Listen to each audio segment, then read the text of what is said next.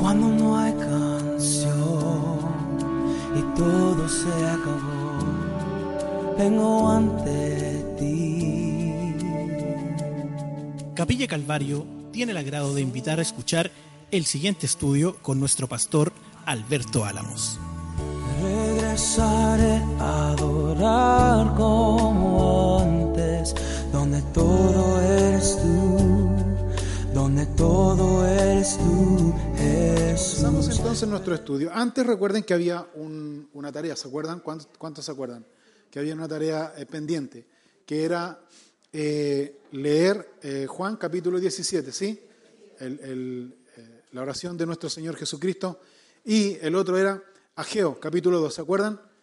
Pero aquí en Ageo capítulo 2, eh, bueno, tiene dos capítulos, así que yo creo que ustedes para entender lo que está hablando el capítulo 2 debieron haber leído el capítulo 1, ¿cierto?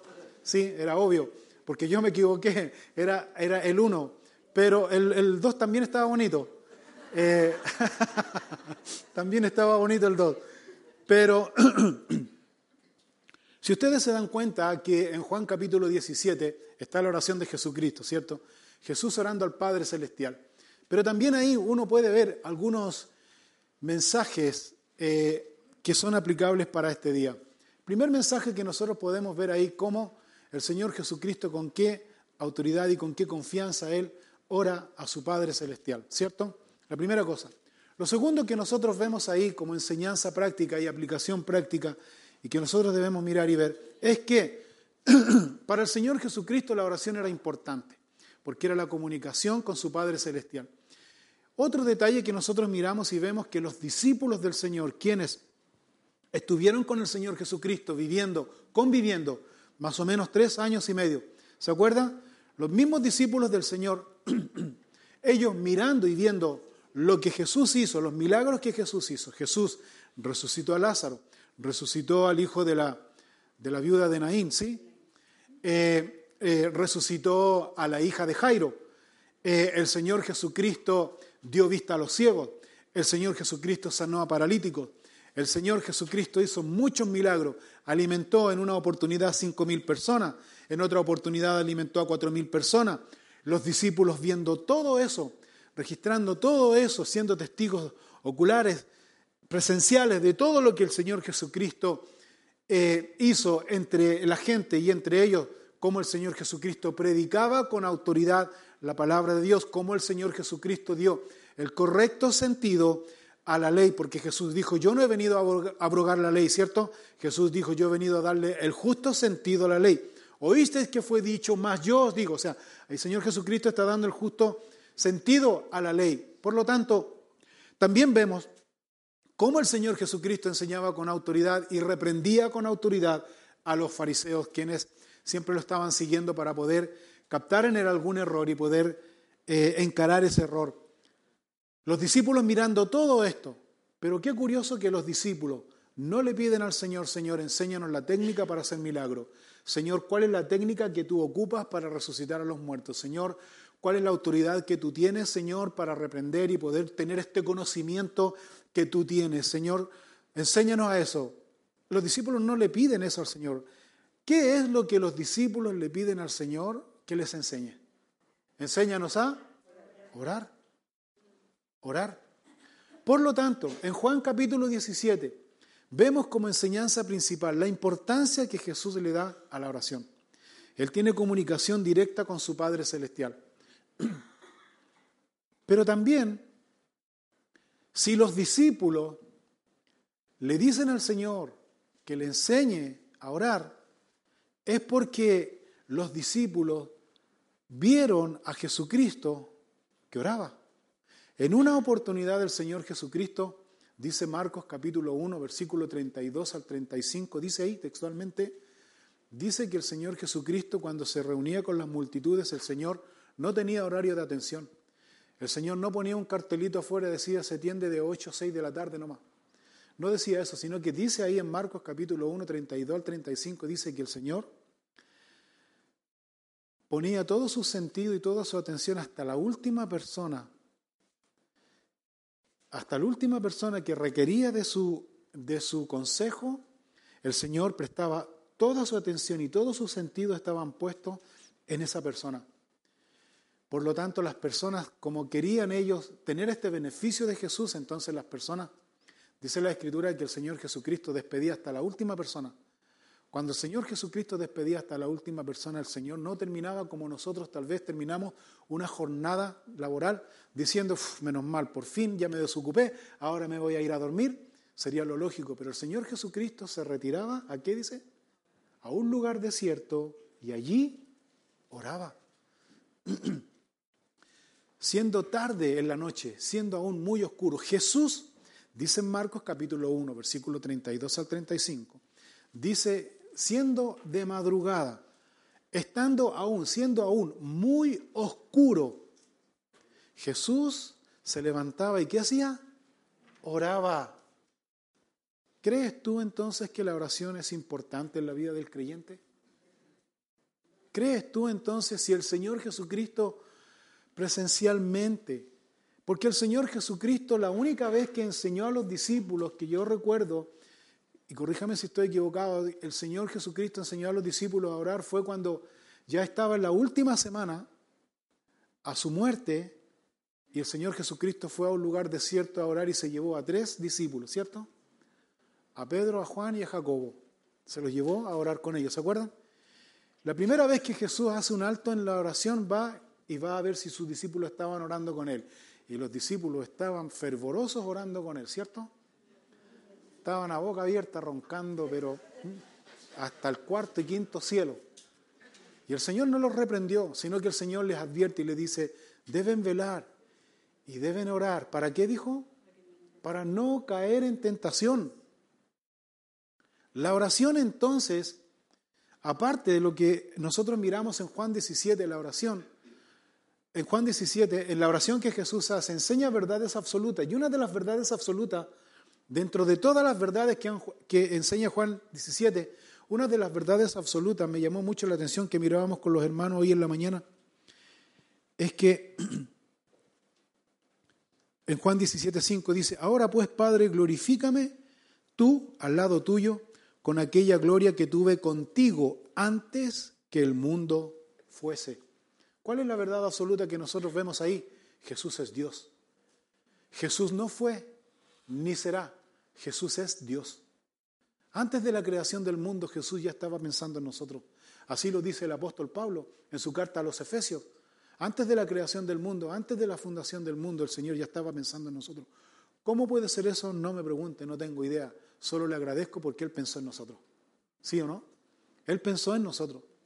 Antes de que el mundo fuese, dice, Jesús estaba con el Padre. La comunión que tenía Jesús con el Padre. El gran dolor que Jesús tuvo cuando, cuando Él estaba en la cruz del Calvario agonizando, ¿cuál fue el gran dolor que tuvo Él? En la separación de su Padre, en la separación con su Padre. Padre, Padre, dice Él, ¿por qué me has desamparado? ¿Y qué recayó sobre Jesucristo? La culpa de nuestro pecado. Era la única forma que tú y yo pudiésemos hoy día tener esta oportunidad de acercarnos confiadamente, como dice Hebreos 4.16. Hebreos 4.16, si no mal recuerdo, dice, acerquémonos pues confiadamente al trono de la gracia para hallar gracia y oportuno socorro, dice, ¿cierto? Así dice, acerquémonos pues confiadamente, que es lo, lo, lo menos que hace la iglesia del Señor en este tiempo. Si bien es cierto, la casa del Señor se, llama, se le llama ¿cómo? Casa de oración. Lo que menos hacemos que es orar. Por lo tanto, hermanos, como enseñanza, en Juan capítulo 17, la importancia que Jesús da a la oración. ¿Cómo está su vida de oración? ¿Cómo está su tiempo de oración? Ahora, tú puedes decir, bueno, ¿y qué relación tiene con Ageo capítulo 1 y capítulo 2? Si viene cierto más encima se equivocó. Los dio el 2 y siendo que era el 1. Bueno, la idea era que leyera el 1 también, porque tiene dos capítulos. Pero ¿cuál es la idea? Es muy simple. Porque resulta que en el libro de Ageo, Ageo está hablando al pueblo de Israel, porque el pueblo de Israel, después de la cautividad que tuvieron ellos en Babilonia, volvieron, algunos judíos volvieron a Jerusalén. No todos los judíos volvieron, sino algunos judíos. ¿Dónde se quedó la mayor parte de judíos? ¿Por qué se quedaron, perdón? ¿Por qué se quedaron la mayor parte de judíos? Se quedaron en Babilonia. ¿Por qué razón? Estaban ganando muchas lucas, habían hecho mucho negocio, habían hecho sus vidas, habían estado como 70 años, habían estado, ya habían hecho sus vidas, sus hijos estaban ya prósperos, ya ellos habían tenido algunos negocios, algunos por lo tanto, se quedaron a hacer vida y los menos llegaron y volvieron a Jerusalén porque sintieron el deseo de poder reconstruir el templo de Jehová. Porque era importante el templo de Jehová para el pueblo judío en aquella oportunidad. Porque en el templo de Jehová, ¿quién habitaba? Jehová. Pues Pablo, tomando ese ejemplo y diciendo de que ahora el Señor ya no habita en, en templo hecho de manos de hombres, ¿dónde habita Dios? Mi corazón. En mi corazón. Por lo tanto, a través de la oración, y aquí está el gancho, aquí está la enseñanza, a través de la oración, a través de la perseverancia en la oración, de la constancia que nosotros tenemos en la oración, en la comunión, en la comunicación que tenemos con nuestro Señor Jesucristo, entrando confiadamente al trono de la gracia, ¿sabe lo que ocurre en mi cuerpo, en mi mente, en mi vida, en este templo del Espíritu Santo? ¿Sabe lo que ocurre? Ocurre pureza espiritual, santidad espiritual, ¿sí o no? Nuestra mente se va purificando y es ahí donde el Espíritu Santo de Dios vuelve y está en nuestro corazón. En el capítulo 2, bueno, en el capítulo 1 de Ageo, Dios le dice, ustedes se preocupan, porque eso es lo que está diciendo, ustedes se preocupan de sus propias cosas, de sus propias casas y no se preocupan de la casa de Jehová, porque esa es el reproche que le da el Señor a través del profeta Ageo al pueblo de Israel. Se preocupan de lo suyo propio, no se preocupan de la casa de Dios. Si lo llevamos eso a una aplicación práctica, lo que está diciendo, el mensaje que está dándonos es, se preocupan ustedes mismos de su propio beneficio, de buscar primeramente las añadiduras y no el reino de los cielos y no el reino de Dios. Se preocupan de su bienestar personal como prioridad y no buscan el tiempo con Dios, no buscan limpiar el templo, espiritualmente hablando, simbólicamente hablando, que es tu mente, tu corazón, para que la gloria de Jehová habite en su vida. Trabajas, trabajas, trabajas, que es la reprimenda que hace Dios al pueblo de Israel en el libro de Ageo capítulo 1. Trabajas, pero su dinero no se le ve, dice. Es como que si tú ganas y, y echas el dinero en un saco roto, eso es lo que dice. No se ve el dinero. ¿Por qué? Porque trabajas y trabajas y trabajas y no se ve el fruto de tu esfuerzo. ¿Por qué? Porque tu prioridad no es Dios, tu prioridad no es buscar a Dios, tu prioridad es solamente satisfacer tus deseos personales, preocuparte de ti mismo y si tienes tiempo, si te queda tiempo, te preocupas de las cosas de Dios. Y eso es una mala enseñanza. No estamos diciendo que no tengas que trabajar horas extras, no, saques tus propias conclusiones a tu conveniencia diciendo, ah, entonces ahora ya cuando me diga el jefe que me tengo que quedar, no me, tengo, no me voy a quedar más porque me voy a... No, no, no, no, sino que es la actitud de tu corazón. ¿Quién es primero en tu vida? ¿Quién es primero en tu vida? ¿Quién es prioridad en tu vida? Y en el capítulo 2 del libro de Ageo, cuando tú ves eso, Zorobabel y Josué, hijo de Josadat, que aparecen como los líderes ahí, en el capítulo 2, dice que ellos oyeron la voz de Dios. Y ellos transmitieron al pueblo el temor. Y el pueblo tuvo temor de Dios en sus corazones. Y los líderes de Israel, que fueron Zorobabel y Josué de Josadat, ellos dice que despertaron y pusieron, se pusieron inmediatamente a trabajar.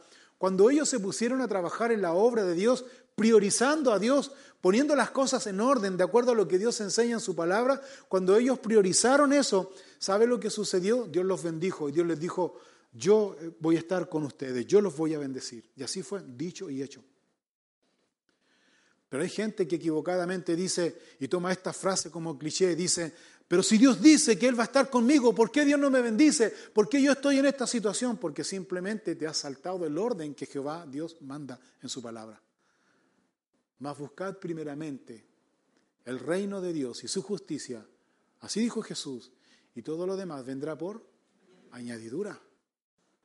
Mas buscad primeramente el reino de Dios y su justicia. ¿Cómo yo puedo buscar el reino de Dios y su justicia? ¿De qué manera puedo buscar el reino de Dios y su justicia? Simple, muy simple, buscando tú a Dios de, una, de forma personal, apartando tu tiempo, un tiempo sagrado para tener comunión con Dios. Ese es el ejemplo que mi Señor Jesucristo me da. Recuerden ustedes que hay una gran diferencia entre ser un seguidor de Jesús, ¿se acuerdan? Y ser un discípulo de Jesús. Hay una diferencia. ¿Cuál es la diferencia? El seguidor va y viene. El seguidor no tiene compromiso. Por ejemplo, multitudes seguían a Jesús. Multitudes seguían a Jesús. ¿Y por qué seguían las multitudes a Jesús? Jesús los encara y Jesús les dice, ustedes me siguen porque ustedes están comiendo gratis. Por eso me están siguiendo, ¿sí o no? Esos eran los seguidores. Los discípulos, ¿quiénes eran los discípulos? Los que seguían el ejemplo de su maestro. Los que seguían el ejemplo de su maestro. Cuando su maestro les decía que debían ellos orar, ¿qué hacían ellos? Oraban. Los discípulos eran a quien Jesús les eh, interpretaba, o más bien les daba la interpretación de las parábolas que él enseñaba a la gente. Jesús hablaba por parábola y la gente estaba mirando la hora, los seguidores estaban mirando la hora, a qué hora va a terminar este, porque la verdad que tengo hambre, traje toda mi familia, de hecho traje a mi primo que está está paralítico y lo traje solamente para que el Señor lo sanara, pero el Señor está dando la lata, está hablando de cosas de parábola, parece que nos está enseñando clases de agricultura, cosas que nosotros sabemos. Así, así hablaban los seguidores. Está hablando de pescadería, y si nosotros sabemos pescar, ¿para qué nos enseña esto? ¿A qué hora va a terminar? Para que, para que eh, ya comiencen los milagros y comiencen las sanidades, porque a eso hemos venido. Ese era el principio, ese era el pensamiento del seguidor. Por lo tanto, el seguidor no entendía nada las parábolas de Jesús. Después la gente se iba y el Señor cumplía, hacía sus milagros, la gente se iba. ¿Y quién le preguntaba al Señor Jesucristo qué quería decir con esa parábola? Señor, ¿y a qué te refieres con esta parábola? Señor, ¿qué querías decir? ¿Quiénes eran los que preguntaban? ¿Los seguidores? Los discípulos. Porque el discípulo se interesa. Y yo los quiero dejar en este pensamiento y en esta reflexión personal esta mañana.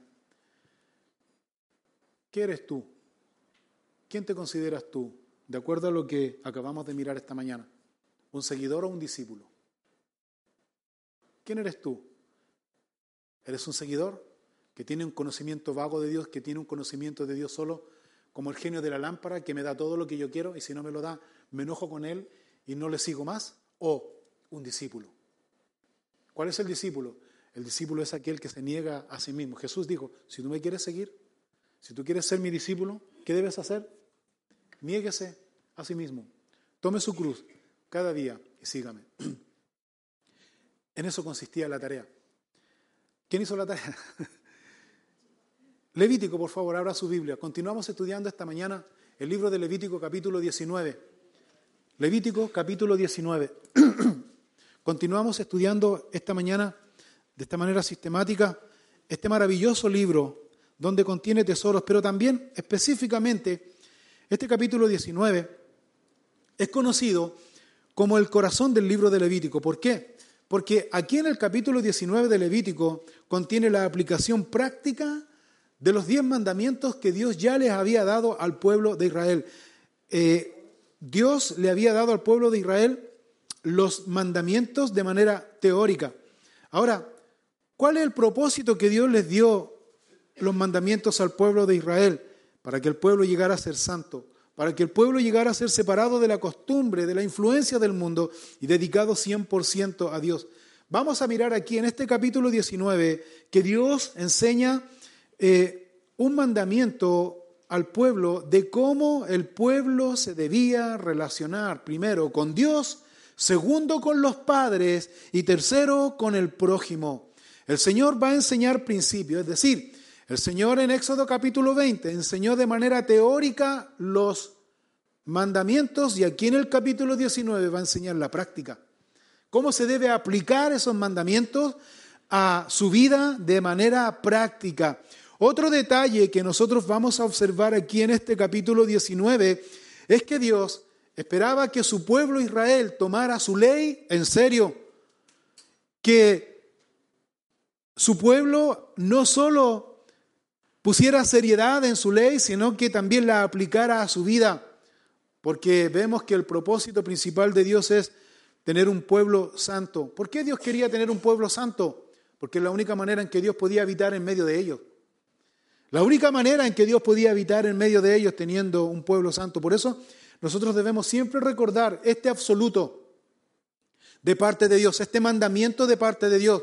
Se repite la frase, yo soy Jehová vuestro Dios, casi 40 veces entre los capítulos 18 de Levítico hasta el capítulo 26, vemos repetida esa frase, yo soy Jehová vuestro Dios. Aparece más de 40 veces. ¿Por qué? Porque ese es mandamiento de Dios. No es opinión ni sugerencia de Moisés, ni de Aarón, ni del grupo de ancianos. No, es de Dios. Yo soy Jehová vuestro Dios. Lo que declara el Antiguo Testamento y específicamente el libro de Levítico como un absoluto.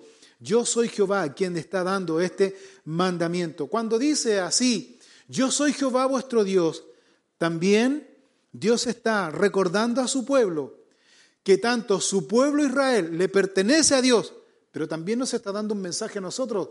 Como dice Pedro en su carta a la iglesia, dice que nosotros somos real sacerdocio. ¿Se acuerdan? Somos real sacerdocio, nación santa, pueblo adquirido por Dios. O sea, ¿qué piensas tú? ¿Le pertenecemos a Dios? Le pertenecemos a Él. Por lo tanto, estos mandamientos también aplican a nosotros, son para nosotros. Por lo tanto, Dios dice aquí, está enseñando y está diciendo, ustedes me pertenecen. Y como ustedes me pertenecen, entonces yo les estoy dando este mandamiento. Y estos mandamientos son para que ustedes no tengan miedo, sino que ustedes tengan temor.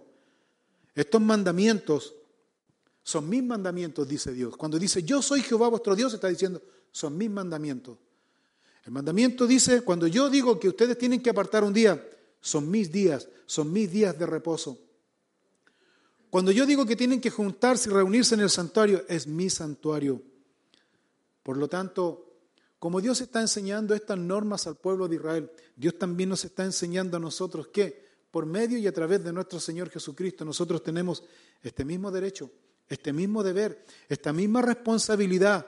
Somos parte del pueblo de Dios, parte de su iglesia. Debemos separar un tiempo para servir a Dios, para adorar a Dios, a través y por medio de nuestro Señor Jesucristo, como muy bien lo señala Hebreos capítulo 4, versículo 16 Acerquémonos pues confiadamente. Cuando dice acerquémonos pues confiadamente, no dice, ahí no dice qué día debemos acercarnos, ¿o sí? ¿Qué momento debemos acercarnos? ¿En qué condición debemos acercarnos? Dice, acerquémonos pues confiadamente. Todos los que nosotros, todos los que tenemos hijos, perdón, y nuestros hijos nos piden una audiencia, nos piden conversar con nosotros, o nietos, o sobrinos, regalones queridos, cuando nos piden algo y nos piden alguna atención, nosotros dejamos de hacer lo que estamos haciendo. ¿Para qué? Para poner toda nuestra atención. ¿Por qué? Porque nos interesa, ¿o sí? A eso se refiere Hebreos 4:16. Acerquémonos pues confiadamente. Ahora, ¿por qué es importante que tú entiendas esto? ¿Sabes por qué? Porque la religión, porque el legalismo, porque la mala interpretación de las escrituras, que algunos enseñan equivocadamente, dicen, pero usted no está preparado para acercarse a Dios, pero usted no está listo, pero usted en esa condición usted no se puede acercar a Dios. ¿Y quién dijo eso? ¿Quién dijo eso? Porque el Señor Jesucristo no dijo eso, ¿o sí? Venid todos, dijo Jesús, Mateo capítulo 11, versículo 28. Venid todos los que estáis, ¿qué dijo? Trabajados y cargados. ¿Qué más dijo? Ahora, en alguna parte ahí leemos que tenemos que reunir algunos requisitos, venir de tal cual condición, de tal cual manera. Venid a mí. Esa, esa frase, cuando Jesús dice venid a mí, esa frase implica que el Señor conoce la condición que tú estás. Esa frase implica y te lleva a reflexionar y mirar y decir, pero Señor, yo estoy en esta condición. Y el Señor te dice, sí, yo sé, por tanto, venid a mí. Pero Señor, yo no soy digno, si yo sé que no eres digno, por tanto, venid a mí. Pero Señor, yo la verdad es que no me encuentro capacitado, si yo sé, dice el Señor, por eso venid a mí. Por eso tú estás trabajado y cargado. Y tú necesitas, ¿qué dijo? Descansar. Y esto es lo que enseña este, este eh, Levítico capítulo 19, cómo de la manera en que nosotros podemos tomar sentido a esta ley. Eh, Levítico, vamos de lleno entonces. Levítico en sus Biblias, capítulo 19, versículo 1 y versículo 2 dice así. Habló Jehová a Moisés diciendo, habla a toda la congregación de los hijos de Israel y diles, santos seréis, porque santo soy yo, Jehová vuestro Dios. En primer lugar, nosotros debemos aquí reconocer que Dios se dirige a quién? A Moisés. Moisés. A Moisés a quien Dios, y muy importante esto, a quien Dios puso como líder y legislador de su pueblo, Israel. Por lo tanto, el pueblo estaba en deber de obedecer a Dios a través de Moisés. Ahora, esto no le daba el derecho a Moisés de hacer lo que él quisiera, sino que Moisés era solamente el portavoz, el instrumento. Por eso sigue este orden. Habló Jehová a Moisés diciendo, otro detalle interesante que vemos aquí es que Moisés no debía hablar lo que él pensaba, ni lo que él se le ocurría, ni la experiencia que él tenía. Él debía dar un mensaje. ¿Un mensaje de quién? Un mensaje de Dios. Moisés debía transmitir al pueblo el mensaje de Dios y no su propio mensaje. Un hecho tal vez insignificante, pero en este tiempo es muy importante. Eh, es muy importante entender y conocer. ¿Cuál es el mensaje? El mensaje es claro, habla a la congregación. Y otro hecho importante, dice, habla a toda. ¿Se fija? A toda la congregación. No le dice, no, háblale a la élite superior nomás. No, háblale a esto nomás a los ancianos. No, eh, júntate con Aarón y hablemos. No, no, no, no, Señor. No. Dile a toda la congregación. Dile a todos. ¿Qué les tiene que decir? Diles lo siguiente. Este es el mensaje santos van a ser. Santos van a ser porque santo soy yo, Jehová, vuestro Dios. Así de simple. Ese era el mensaje. Ahora, y esto es una exigencia en el fondo también, porque el pueblo entendía claramente a lo que se refería Dios. El pueblo ya tenía, tenía experiencia, lo que significa conocer el, el juicio de Dios. Por ejemplo, ¿Se acuerda usted cuando subió Moisés a buscar las tablas de la ley al monte Sinaí y estuvo 40 días arriba y dejó a cargo a Aarón? ¿Se acuerda esa oportunidad cuando lo dejó a cargo? Y un pequeño grupo de, de si se puede decir, judíos, no judíos, pero judíos eran algunos, sí. Eh, y influenciaron a todo el pueblo, incluso a Aarón, a tal punto de que ellos hicieron un becerro de oro y comenzaron a adorarlo, ¿se acuerdan? Bueno, pues el Señor juzgó a ese grupo de desobedientes, lo juzgó. Por tanto, el pueblo tenía muy claro, tenía el pueblo muy claro lo que significaba caer en las manos de Dios, en el juicio de Dios. Entonces, cuando Dios aquí les está dando la exigencia y les está diciendo, esto le vas a decir al pueblo de Israel, santo seréis, porque santo soy yo, Jehová, vuestro Dios. Eh, a buen entendedor, como dice el dicho, pocas palabra. El pueblo le quedó clarito lo que Dios requería de ellos. Lo que Dios entonces aquí está transmitiendo, no está transmitiendo un mensaje de temor, sino que si tú miras bien aquí, te vas a dar cuenta que Dios está deseoso, está deseoso de tener comunión con su pueblo y les está dando la clave de la única manera que Él pueda tener comunión con su pueblo es que su pueblo sea santo o no. Ahora, el apóstol Pablo, en sus cartas que él da a la iglesia, en este caso puntual, que tiene que ver con este, con este tema, a la iglesia de los Corintios, el apóstol Pablo, para hacerla más simple este mensaje y enseñar a los corintios, Pablo decía en Primera de Corintios, capítulo 10, versículo 31 y versículo 32, les enseña él a los corintios diciendo lo siguiente, si pues coméis o bebéis o haced otra cosa, y esta es la palabra clave, hacedlo todo para la gloria de Dios. No seáis tropiezo ni a judíos, ni a gentiles, ni a la iglesia de Dios. Palabra clave, todo lo que tú hagas, como pueblo de Dios, como hijo de Dios, como parte de la iglesia del Señor, hacedlo todo para la gloria de Dios.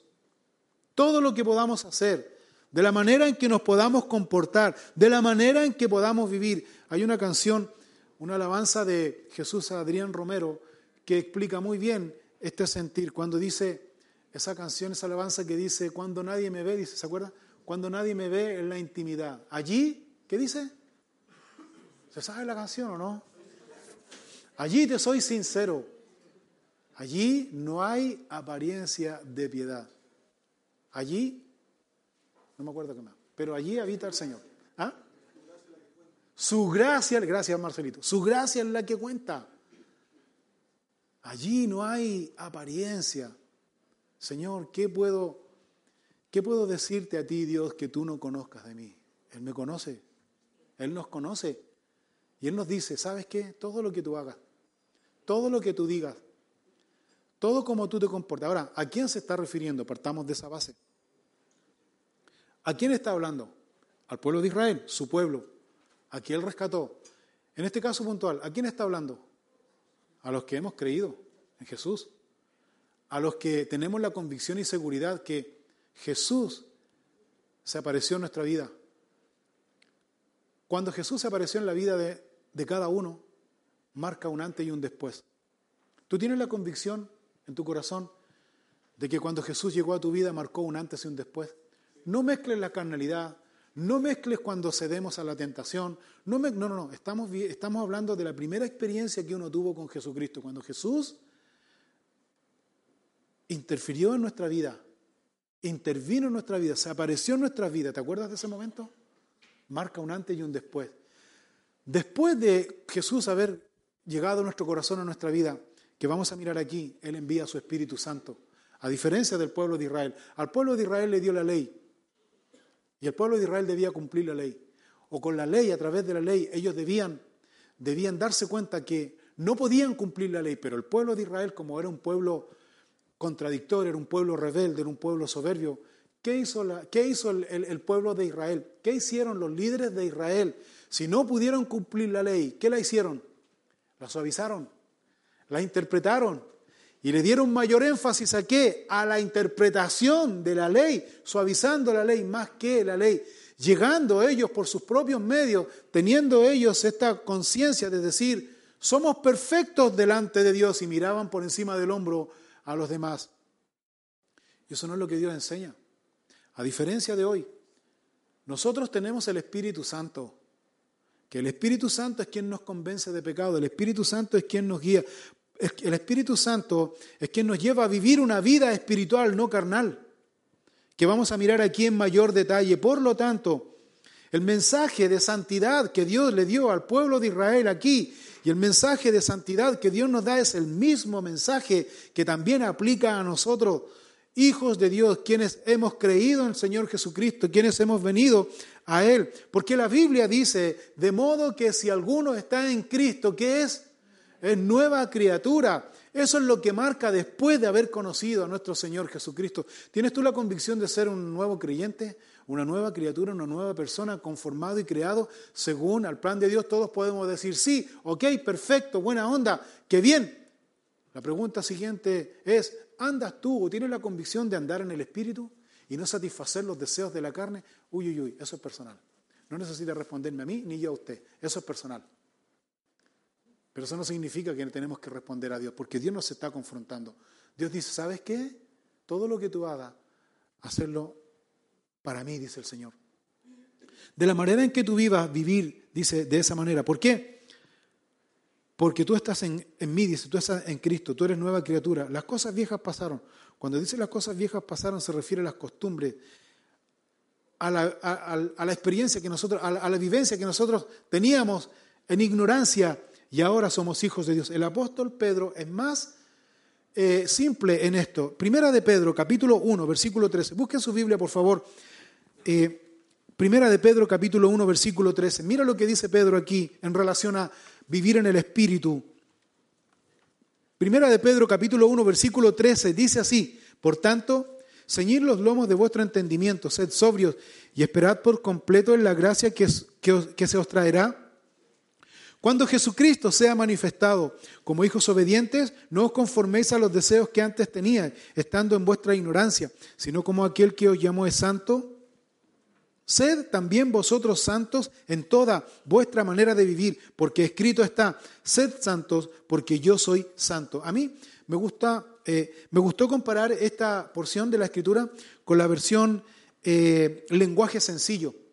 Esta misma versión Primera de Pedro, capítulo 1, versículo 13, pero en la traducción lenguaje sencillo, dice lo siguiente, mire, presta atención, dice, por eso estén atentos y piensen bien lo que van a hacer, para que siempre hagan lo correcto y confíen plenamente en que Dios los tratará bien cuando regrese Jesucristo.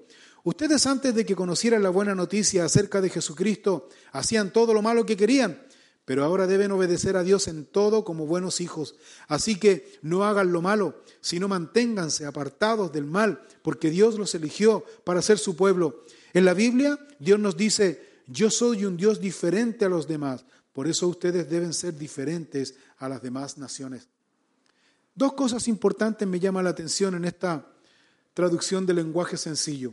Número uno, estén atentos. Número dos, piensen bien lo que van a hacer. Número uno, estén muy atentos. Número dos, piensen bien lo que van a hacer. En cómo me voy a conducir, de qué manera voy a vivir. Hacer siempre lo correcto, no lo perfecto, porque no hay nadie perfecto, pero sí hacer lo correcto. ¿Qué es lo correcto? Vivir conforme a lo que la palabra de Dios me enseña. No hacer lo malo. Lo que ya nosotros entendemos por hacer lo malo, ya ahora Dios me, me hizo ver que eso es malo y que eso no puede, como dice el libro de Gálatas, si no mal recuerdo, el que sabe hacer lo bueno, dice, y no lo hace, ¿qué es? Es pecado. ¿Cómo sé yo que estoy cometiendo pecado? Si todo el mundo lo hace, si ya es parte de la cultura, si ya se usa en la sociedad, ¿por qué yo ahora no tengo esa libertad de hacer lo que antes hacía? De hecho, yo sé que algunos de ustedes en algún minuto pensaron, ¿y por qué les digo esto con tanta confianza y seguridad? Porque yo en algún minuto también lo pensé. ¿Qué pensamos muchos de nosotros? Lo siguiente, parece que antes de ser cristiano me iba mejor que ahora. Después de ser cristiano, ahora soy cristiano, me va peor. Simple, ¿por qué? Porque Dios nos sacó de la corriente de este mundo. Dios nos sacó de la influencia negativa de este mundo. Este mundo, esta sociedad está gobernada por un ente creado por Dios, por un ser creado por Dios y no es el Dios del mal. Es un personaje creado por Dios. ¿Cómo se llama ese personaje? Satanás, el diablo, cole flecha o pate cabra, como le, quiera, le quiera usted mencionar. El colú, el cachú, como quiera. El mandinga.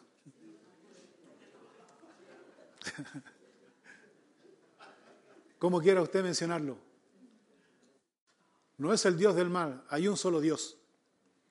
Y ese es Dios, nuestro Dios todopoderoso, quien le da permiso a Satanás para que muchas veces atente contra nuestra vida, por dos razones. Número uno, para pagar nuestras malas consecuencias. Número dos, para probarnos. Para probarnos. Para que nuestra fe sea firme.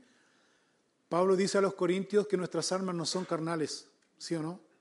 Pablo dice a los corintios que nuestras armas son espirituales, poderosas. ¿A qué arma se refiere? La oración. Jesús le dijo a los discípulos, orad, velad y orad. ¿Para qué? Para no entrar, para no caer en tentación. No podéis velar conmigo una hora, dijo el Señor a los discípulos. Velad y orad. Porque el Señor en la oración se fortalecía. ¿Cómo está su vida de oración? ¿Cómo está su tiempo de oración? No adoce usted su irresponsabilidad o la consecuencia de que le está yendo mal en la vida a Dios como prueba de Dios. Porque a veces Dios no da ese tipo de prueba. A veces es la consecuencia de su mala decisión. Y eso usted debe asumirlo. Hay dos cosas importantes que nosotros debemos asumir. Número uno, las consecuencias. Si bien es cierto, Dios perdona nuestros pecados, Dios perdona todos nuestros pecados. Dios nos perdona de todos nuestros pecados, pero las consecuencias, las malas consecuencias de nuestras malas decisiones las pagamos nosotros. ¿Sí o no? Y eso no es prueba de Dios. Pero Dios es fiel y misericordioso que Él está ahí presto a ayudarnos, a ayudarnos, a ayudarnos a salir de todo ese tipo de cosas. Lo vemos en la gran historia de David, el rey David. ¿Se acuerdan David? David pecó, David mintió, David adulteró, David asesinó. Pues todo eso y, se hizo ver ante el pueblo de Israel como un rey justo. Pero ¿y quién conocía el corazón de David? ¿Quién conocía el corazón de David? Tal cual, Dios. Y Dios le da la oportunidad a través de una historia que le cuenta el profeta Natán. Le da la oportunidad para que él pueda enmendar su error. Y él en su apariencia de piedad dijo a ese, cuando le cuenta la historia Natán, dijo a ese, injusto hay que matarlo. ¿Y qué le dice Natán? Ese hombre, ¿quién eres? Eres tú. Dios lo perdonó. Dios lo perdonó. ¿Y por qué nosotros estamos tan seguros que Dios lo perdonó? El Salmo 51. Lea el Salmo 51 y usted va a ver la confesión y el dolor y el arrepentimiento que tuvo David ante Dios. Y el reconocimiento de Dios, el reconocimiento, perdón, de David hacia Dios. Dios, tú conoces el corazón, pero Dios, tú también dices que al corazón contrito y humillado tú no desprecias. Pero esas malas consecuencias, las malas consecuencias de ese pecado, de esa mala decisión, las pagó en sus cuatro hijos, ¿sí? Cuatro hijos. Cuatro hijos. Cuatro hijos. Pero después nosotros miramos, y esta es la gracia, la gracia, la misericordia de Dios increíble, que en el libro de Hechos nosotros vemos que el Espíritu Santo estimó a bien dejar puesto el nombre de David como un hombre conforme al corazón de Dios. Eso es gracia. Eso es misericordia. Toma sentido lo que dice la Escritura, de modo que si alguno está en Cristo, nueva criatura es. Y aquí las cosas viejas pasaron, son todas hechas nuevas. Y esa es la convicción que tú y yo debemos tener. Por tanto, volviendo al punto aquí, Dios le está enseñando aquí a Israel a través de Moisés, dile a toda la congregación que sean santos, que sean santos y por una razón muy importante, porque yo soy santo, dice el Señor. ¿De qué manera nosotros podemos ser santos? Aceptando nuestra condición pecaminosa delante de Dios, arrepentidos de todos nuestros pecados, recibiendo a Jesús, nuestro Salvador, en nuestro corazón como el Salvador y Señor de nuestras vidas, dejando, a diferencia de Israel, dejando que el Espíritu Santo haga su obra en nosotros, en nuestras vidas. La Biblia dice en Romanos capítulo 8, versículo 3 y versículo 4, dice, porque lo que era imposible para la ley, por cuanto era débil por la carne, Dios, enviando a su Hijo en semejanza de carne, de pecado, y a causa del pecado, condenó el pecado en la carne, para que la justicia de la ley se cumpliese en nosotros, que no andamos conforme a la carne, sino conforme al Espíritu. Es decir, en palabras simples, lo que está diciendo Pablo a los romanos, que la muerte de Jesús en la cruz del Calvario permitió que usted y yo podamos tener esta oportunidad de creer en Cristo como el Hijo de Dios, siendo verdaderamente libres de la condenación del pecado. Algo, y déjeme decirle con mucha responsabilidad, algo que muchos Personas que se dicen creyentes, pero no son libres de la condenación del pecado. No son libres de la condenación del pecado. Siguen arrastrando la condenación del pecado porque no han sido libres, porque ¿y por qué no han sido libres? Porque no han alcanzado los requisitos, las metas que según su percepción Dios les ha puesto. Hermanos, Dios no, Dios no te ha puesto ninguna meta. Dios no te ha puesto ningún requisito. Venid a mí, les quiero repetir, Mateo capítulo 11, versículo 28. Venid a mí todos los que estáis trabajados y cargados, que yo os haré descansar. Conoceréis la verdad, dijo el Señor Jesucristo. Juan capítulo 8, versículo 32 y versículo 33. Conoceréis la verdad, dijo. Y la verdad os hará, ¿qué dijo? Verdaderamente libres. ¿Eres libre? ¿Eres libre como nuestra patria, como nuestra patria chilena, que llevamos 204 años de independencia? Eh, eso es en teoría nomás, porque todavía seguimos amarrados los españoles, el agua, la luz, por lo que me han contado. no puedo resistirlo, lo dije igual. Pero esta libertad que habla el Señor es Dejarse guiar por el Espíritu Santo de Dios. ¿Por qué estás en el afán y la ansiedad? ¿Por qué sigues en el afán y en la ansiedad? ¿Por qué mientras estamos escuchando aquí este mensaje, este estudio maravilloso, por qué tú sigues pensando qué voy a hacer después? ¿Qué vamos a hacer de almuerzo? ¿Qué va a ser de nosotros mañana? Mañana empieza nuevamente la jornada laboral. ¿Seguiré teniendo la pega o no? A lo mejor me echaron, a lo mejor... ¿Qué voy a hacer para alcanzar el fin de mes? Porque el aguinaldo me, lo mandé todo. Yo pensé que lo iba a guardar, pero... Y el Señor Jesucristo nos dice esta mañana, mira, ¿tú ves las aves del cielo? ¿Ves las aves del cielo? Estamos en primavera, empezó la primavera, ¿no? Tú ves las aves del cielo, qué lindo. ¿Ves el sol maravilloso? ¿Ves los árboles florecientes? ¿Cómo están floreciendo? Qué lindo, qué maravilloso. ¿Acaso los árboles y las aves del cielo se esfuerzan por seguir subsistiendo? ¿Acaso los lirios del campo, esas florcitas que nosotros vemos después de la lluvia, esas florcitas, una que otra que vemos por ahí linda, preciosa, los colores maravillosos, que cuando sale el sol como que más resplandecen, ¿se ha fijado eso? Como que más resplandecen los colores se diferencian más, se ven preciosas, ¿cuánto duran?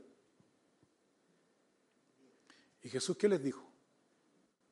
Si vuestro Padre Celestial alimenta y sostiene las aves del cielo, si vuestro Padre Celestial vive, viste estas florcitas del campo, que después se secan y se van al fuego, mejor que cualquiera, ¿cuánto más ustedes? ¿Cuánto más ustedes? ¿Por qué estamos afanados? ¿Por qué estamos ansiosos? ¿Por qué estamos preocupados? ¿No valéis vosotros más que las aves del cielo y las flores del campo? Y déjenme preguntarle esto. ¿Quién está hablando ahí? ¿Pedro? ¿Pablo? ¿Quién está hablando ahí? ¿Judas? No, pues Judas lo traicionó. Juan, ¿quién está hablando ahí? ¿Quién? Jesús. Jesús es Dios. ¿No es una verdad absoluta? ¿Lo cree o no lo cree? Yo lo creo. Yo lo creo. Importante. Pues Jesús que vive en nuestro corazón nos ha dado su Espíritu Santo. Su Espíritu Santo provoca en nosotros qué? Un fruto. Gálatas capítulo 5, versículos 22 y 23 dice, mas el fruto del Espíritu, ¿qué es? Es un fruto. No son los, es un fruto. ¿Sí o no? ¿Cuál es el fruto? Amor, gozo, paz, paciencia, benignidad, bondad, fe, mansedumbre, templanza. Contra tales cosas no hay ley. El fruto del Espíritu una pregunta, ¿el fruto del Espíritu lo obtengo por pedirle yo a Dios que Él me dé ese fruto? Señor, dame el fruto porque yo quiero tener el fruto del Espíritu. Él lo da. ¿Qué me da Él? Me da su amor. Cuando Él me da de su amor, Él me da también inmediatamente el gozo. El gozo no depende de las circunstancias que me rodean, ¿sabías tú? No depende, porque a veces tenemos, no tenemos, estamos gozosos igual. Pablo, el apóstol Pablo estaba en la cárcel de Filipo y decía que, tenemos que estar contentos con todo, porque esa es la gracia y el amor de Dios, ¿o no? Estad siempre gozosos, dijo el apóstol Pablo. Estaba en la cárcel. Porque el gozo no depende de la circunstancia. Amor, gozo. El amor, gozo. Y la paz. Eso me da Dios. Cuando yo tengo el fruto del Espíritu, tengo amor, tengo gozo, tengo paz. E insisto en esto, es una paz que sobrepasa todo entendimiento. Podemos estar a nuestro alrededor viviendo los problemas más difíciles, pero tenemos la paz de Dios, el consuelo de Dios en nuestra vida. Lo peor que le puede pasar a un ser humano, la cual no está preparado para esto, es la despedida. Cuando se muere alguien muy cercano a nosotros, nuestro papá, nuestra mamá, qué yo, etcétera, familiar muy cercano a nuestro, uno se duele su corazón, pero nosotros los cristianos nos dolemos, nos entristecemos, pero tenemos una esperanza. ¿Cuál es la esperanza? Que un día nos vamos a ver. Es como un viaje largo. Un viaje largo. Como cuando se, van las personas por un tiempo y después nos vamos a reencontrar, porque esa es la esperanza que Dios ha puesto en mi vida. Esa es la esperanza que Dios ha puesto en mi corazón. Pues me da amor, gozo, paz. Pero ese amor, gozo, paz se evidencia. Se evidencia en la siguiente cualidad. Paciencia, benignidad, bondad. ¿Dónde se ve eso? ¿En dónde se refleja eso? Si yo tengo amor, gozo, paz, soy benigno, soy bondadoso y tengo paciencia. ¿Con quién? ¿Dónde se manifiesta la paciencia? ¿Dónde se manifiesta la benignidad y la bondad? ¿Con quién se manifiesta? Yo soy casado, tengo a mi esposa, tengo a mis hijas, en mi prójimo, ese es mi prójimo. La benignidad, benignidad, bondad, y paciencia. ¿Sabes dónde se manifiesta? Con mi esposa. Que mi esposa me diga, mi amor es benigno. Mi amor, me encanta, me encantas tú porque eres bondadoso. Mi amor, tú eres paciente. Bueno, estamos en ese proceso en realidad.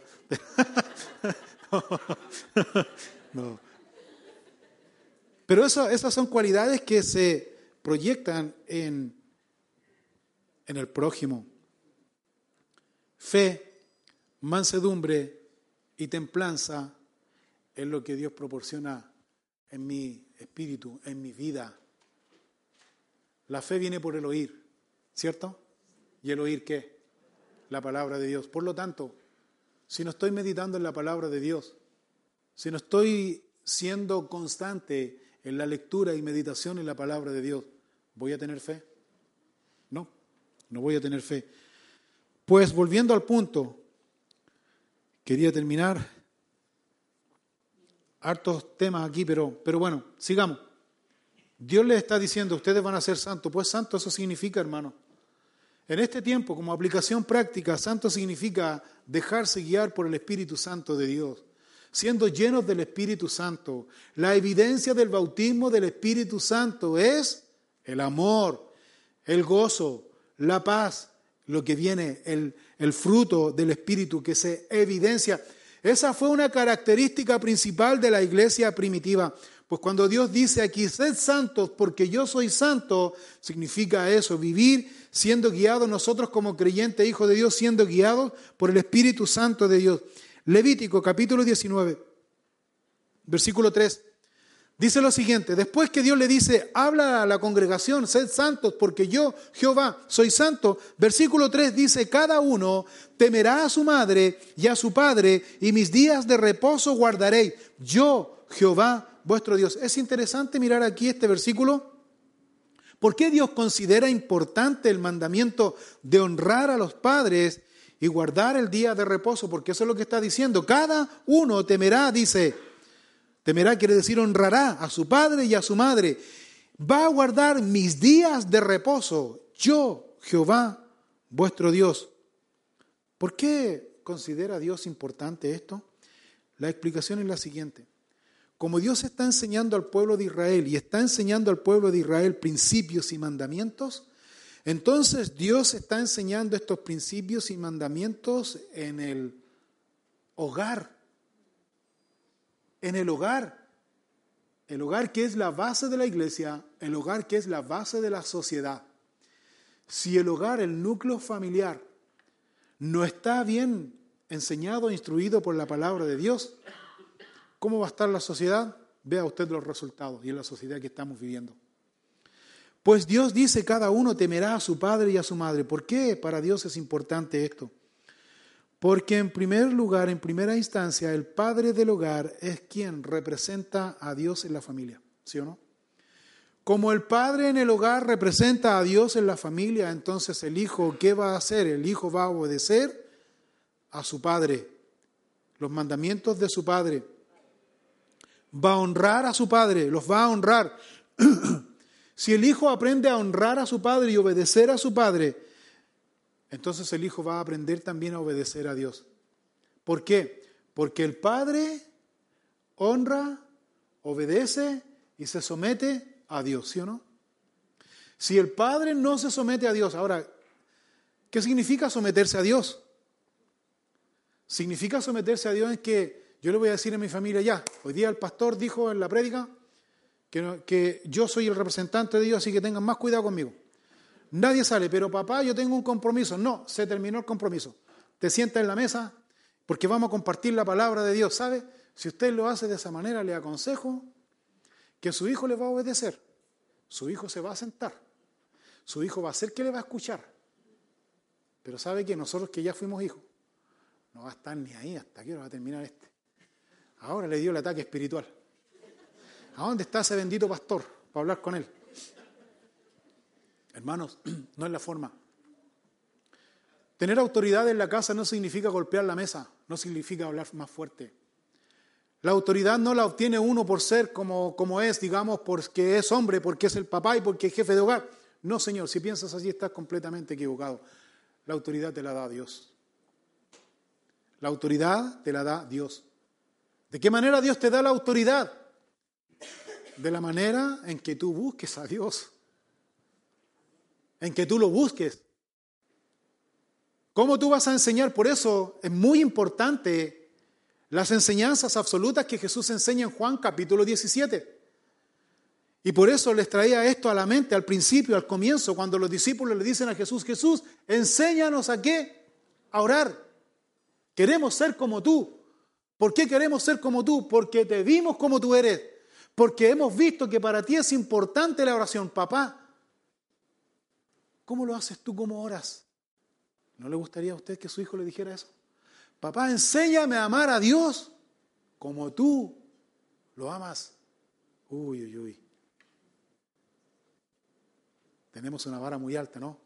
Pero no es imposible de alcanzar. No es imposible de alcanzar.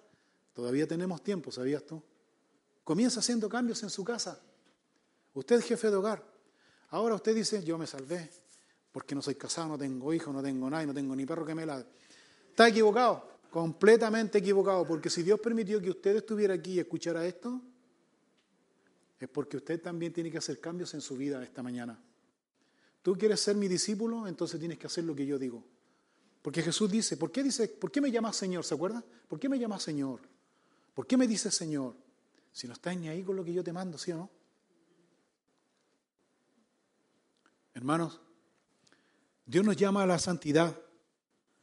Temer al papá, temer a la mamá significa enseñar con mi ejemplo, con mi actitud. Hay padres que llegan a la casa y se sientan, sírvanme porque yo soy el papá, está equivocado. ¿Cuántas veces usted se remangó las mangas? Por poner un ejemplo, un ejemplo ilustrativo. ¿Cuántas veces usted se remangó las mangas y comenzó a ver la necesidad y vio a su esposa ahí atareada haciendo las cosas y usted llegó a la casa y usted vio la necesidad? Porque Dios nos muestra la necesidad. Tenemos dos opciones. La primera es hacernos los cuchos, como decimos aquí, y decir, ay, que estoy cansado, que fue un día terrible. O segundo, poner manos a la obra y servir. ¿Se acuerda lo que leímos anteriormente en la carta de Pablo a los Corintios? Pablo dice a los Corintios lo siguiente, que lo leímos. Si pues coméis, bebéis o hacéis otra cosa, hacedlo todo para qué dijo? Para la gloria de Dios. Para la gloria de Dios. Yo hago todas las cosas para la gloria de Dios y para la gloria de mi esposa. Mi esposa se llama Claudia Gloria. para la gloria de Dios. Hacedlo todo para la gloria de Dios, hermano. Como jefes de hogar, Dios enseña esto. Como hijos, también tenemos un deber, una responsabilidad. Eh, hay muchos padres que enseñan a los hijos lo que deben y no deben hacer, pero su comportamiento y conducta enseñan más que las palabras, enseñan otra cosa. Nosotros como padres debemos enseñar con nuestro ejemplo, con nuestro amor a Dios. ¿Amas tú a Dios? Entonces sírvele. Yo les, siempre les comento esta, esta enseñanza de personas. Había un pastor asistente que estaba en una conversación hablando, un pastor, y dicen, yo lo único, dijo, mándenme a hacer cualquier cosa, dijo. Pero lo único que yo no hago, dijo el pastor, lo único que yo no hago es mudar a las guaguas. No, a mudar a las guaguas, olvídese, yo ya pasé por eso, ya. Yo la verdad es que yo no voy a mudar a las guaguas, no, eso es terrible para mí, mándenme a hacer otras cosas, pero eso no. Y la esposa del pastor principal la queda mirando y le dice, Ah, le dijo, qué interesante, dijo. ¿Y qué otra cosa tú no haces para Dios? ¿Qué otra cosa tú no haces para Dios? Porque todas las cosas las hacemos para Dios, no para nosotros, para Dios. ¿Tú amas a Dios? ¿Tú le sirves a Dios? Pues lo debemos demostrar en servicio a Él.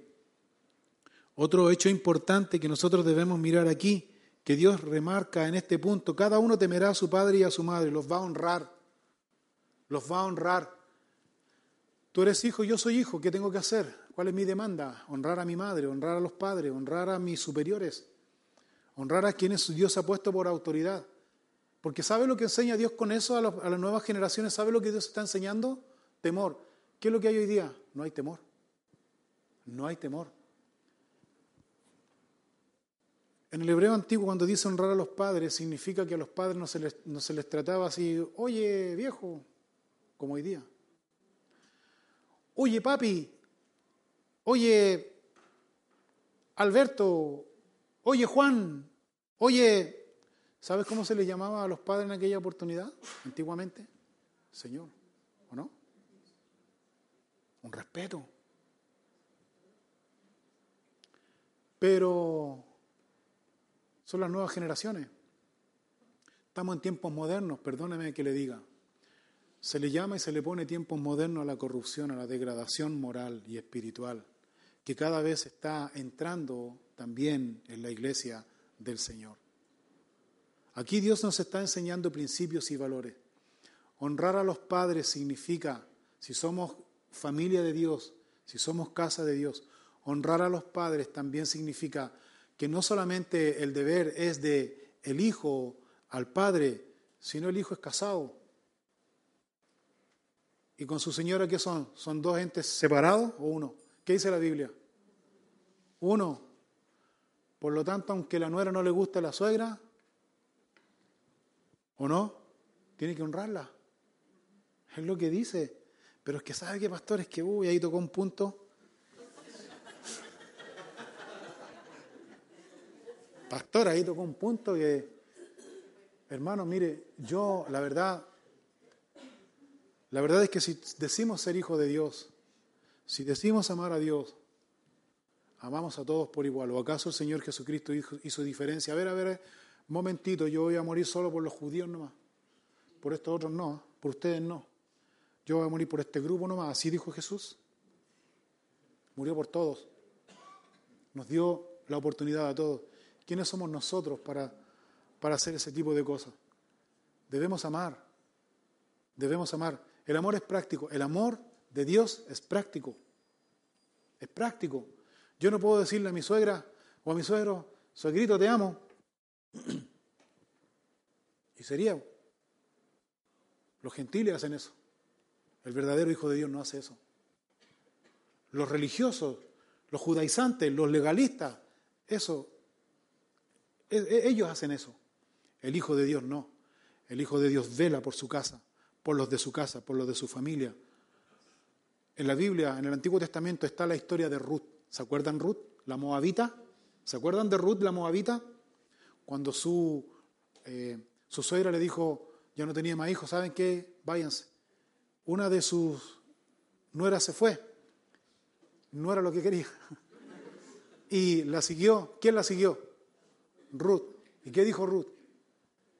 Tu casa será mi casa, tu pueblo será mi pueblo, tu Dios será qué? Mi Dios. ¿Dónde aparece Ruth en el Nuevo Testamento? En la genealogía de Jesús, en el libro de Mateo. Ruth, la moabita, parte de la genealogía de Jesús, de la descendencia de nuestro Señor Jesucristo. ¿Qué muestra ahí Mateo? La gracia de Dios, el amor de Dios. ¿Qué quiero decir con esto, hermanos y hermanas? Honrar a los padres significa honrar a los suegros. Honrar a los padres significa honrar a los cuñados. Honrar a los padres significa honrar a la familia. Cuando tú decidiste casarte con tu esposa, con tu esposo, tú dijiste lo siguiente, tu familia es mi familia. ¿Alguno elige la familia aquí? No, la familia no se elige, es lo que hay. Pero Dios nos ha dado esta oportunidad de ser hechos, de ser sus hijos, los cuales debemos honrar. Por tanto, dice aquí hermanos y hermanas, versículo 3, cada uno temerá a su madre, a su padre, y mis días de reposo guardaréis. ¿Qué significa el día de reposo? Guardar el día de reposo. Llevado a una aplicación práctica, guardar el día de reposo es apartar un día a la semana o dos días a la semana que nosotros tenemos como iglesia, como congregación. ¿Para qué? Para congregarse. Pero a veces el afán y la ansiedad y el mundo y todas las cosas nos tienen tan ocupados que ni siquiera tenemos tiempo para poder congregarnos.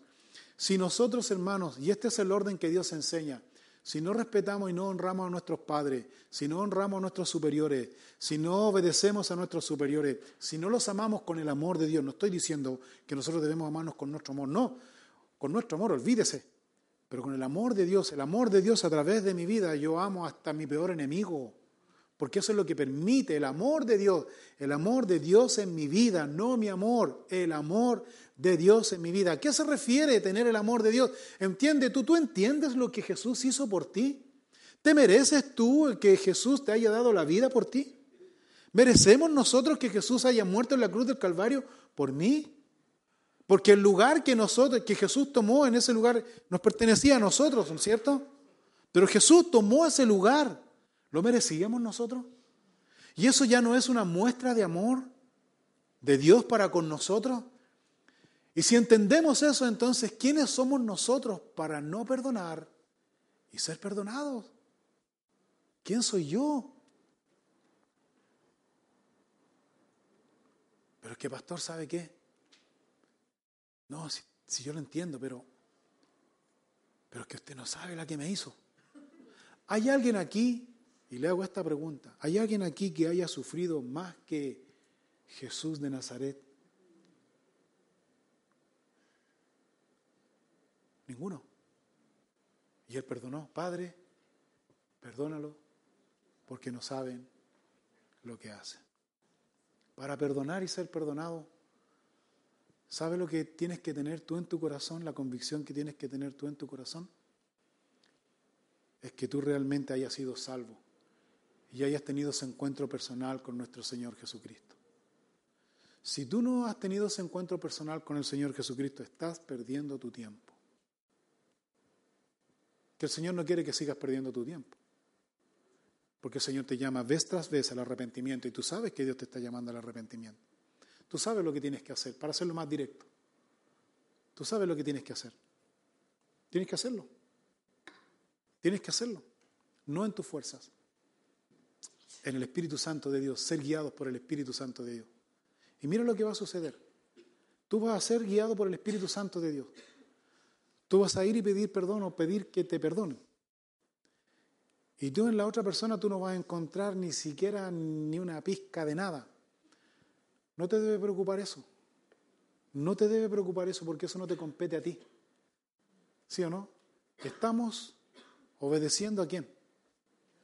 A Dios. ¿O no? Ese es un primer paso de humildad. Ese es un primer paso para la autoridad que Dios nos da.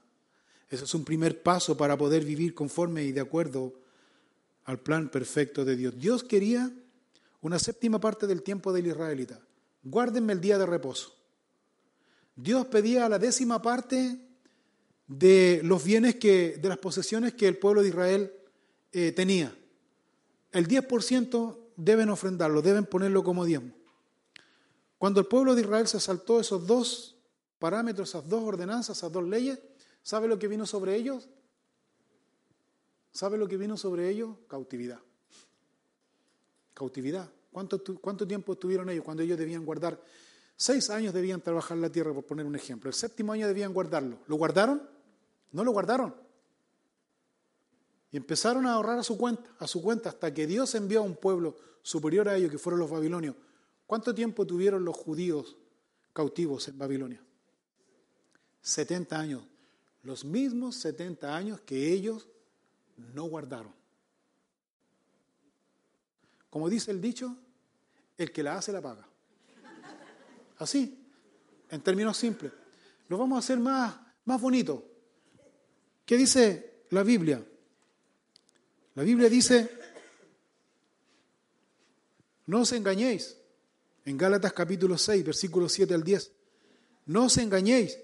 Dios no puede ser burlado, pues todo lo que el hombre sembrare, ¿qué dice? Eso también segará. Hay un proverbio Proverbio 22, 8 dice, el que sembrare iniquidad, iniquidad segará, y la vara de su insolencia se quebrará.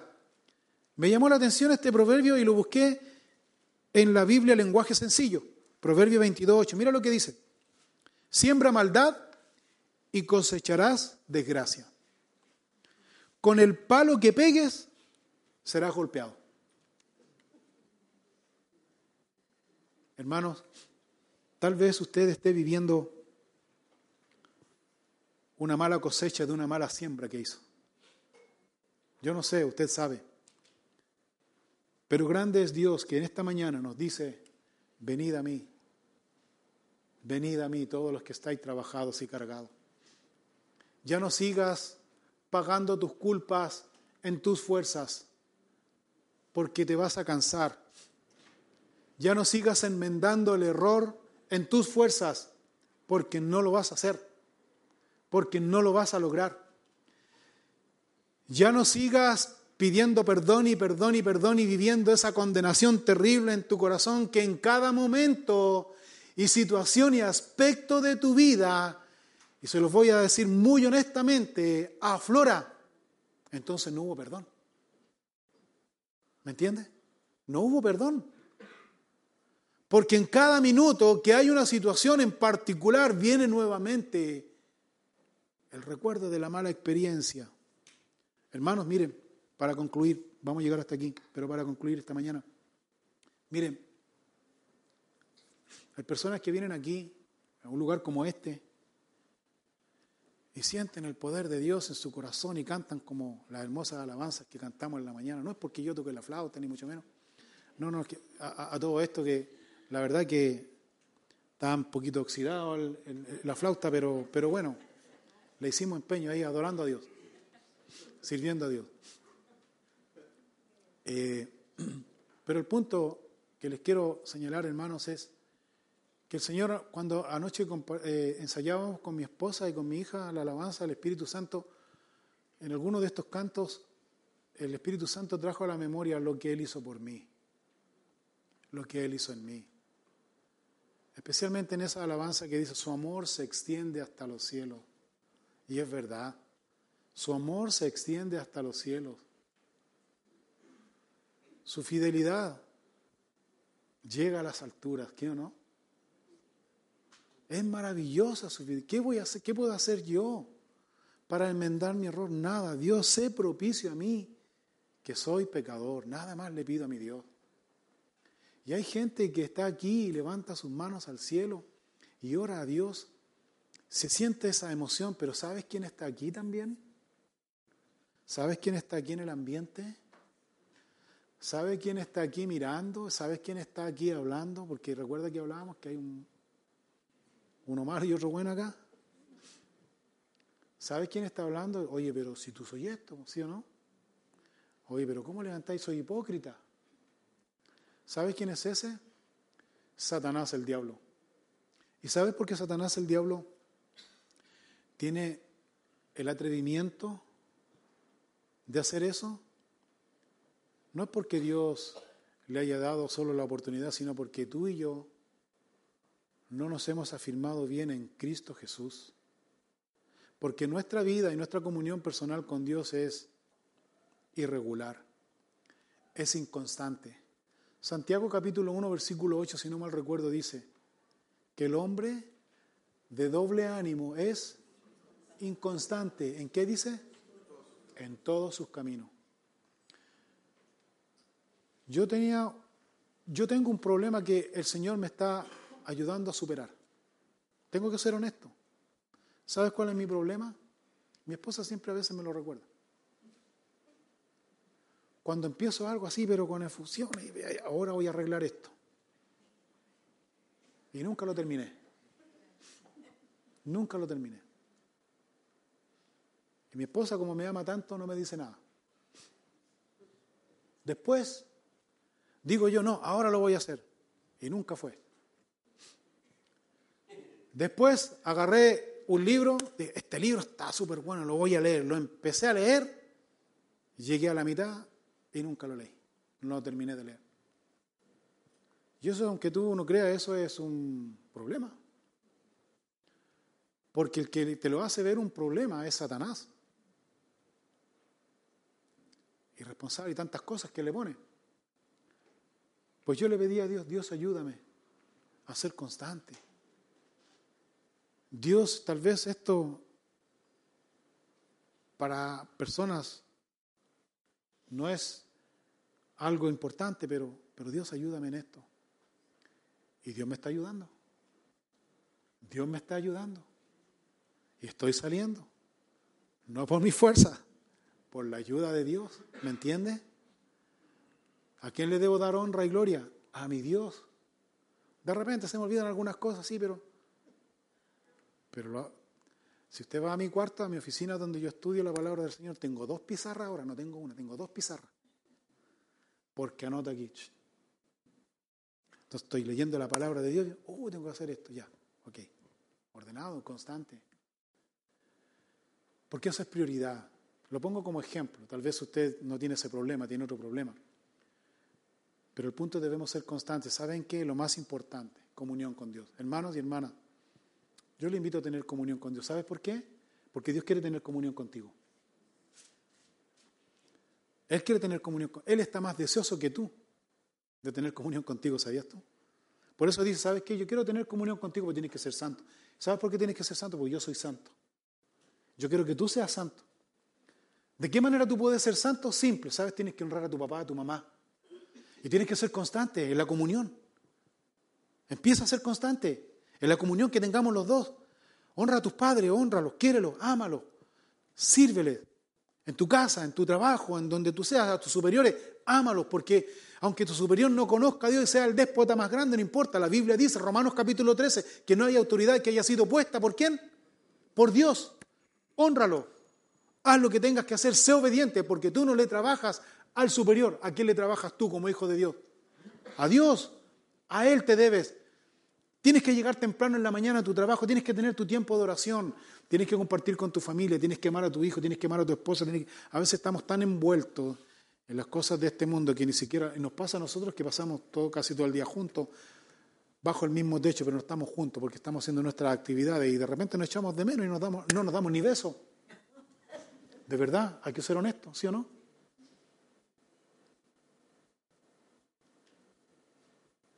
Por eso es importante, hermano. Y yo quiero terminar con esto. Dios enfoca este mandamiento a quién? A la familia. Quiero orar esta mañana, antes de eh, terminar, por todos los eh, padres, esposos, abuelos, jefes de hogar que hay aquí. ¿Se puede poner? no hay canción y todo se acabó. Vengo ante ti. Si necesitas oración, escríbenos a oración@capillafm.cl. Regresaré a adorar como antes, donde todo eres tú, donde todo eres tú. Jesus.